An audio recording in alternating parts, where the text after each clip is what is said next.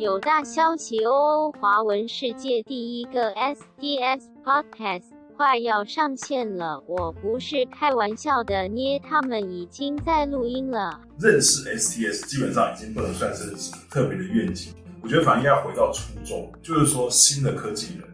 STS 对我来说，应该说是生命的救赎吧。它不是把科学跟技术完全的视为一个研究对象，而是对它有一个基本上的，让他看到是一个活的东西。